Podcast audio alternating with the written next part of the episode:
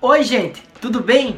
Estamos começando o Giro FAO, um canal para falar sobre as nossas ações acadêmicas e administrativas.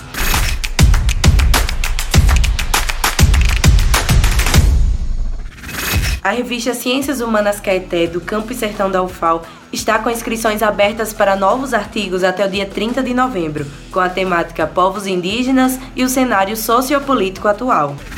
A UFAL esclarece que ainda não há previsão de retorno de atividades presenciais e tranquiliza a comunidade acadêmica porque isso só irá acontecer quando houver segurança sobre as condições sanitárias em relação à pandemia do Covid-19.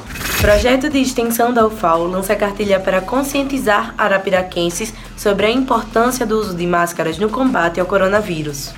Tem novo programa no ar na Rádio UFAO. A entrevistada do UFAO e Sociedade é a professora da Faculdade de Nutrição, Mônica Assunção.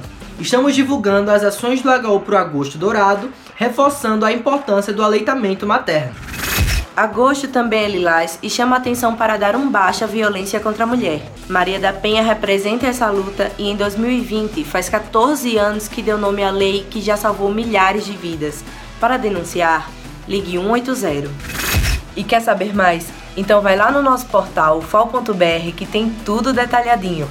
Segue a gente também nas redes sociais, arroba UFAOficial e se inscreva no nosso canal no YouTube.